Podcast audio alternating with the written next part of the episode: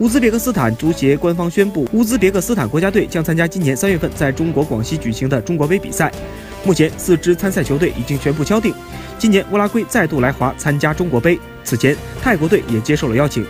中国杯之前还有意邀请亚洲杯新科冠军卡塔尔，但由于卡塔尔接到的邀请太多，最终没有应邀参赛。乌兹别克斯坦则同意来中国参赛。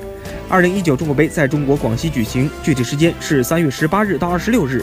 根据乌兹别克足协官方消息，首轮比赛中国队对阵乌拉圭，乌兹别克斯坦对阵泰国，胜者进入决赛，负者进入三四名决赛。里皮离开后，中国队主帅尚未敲定。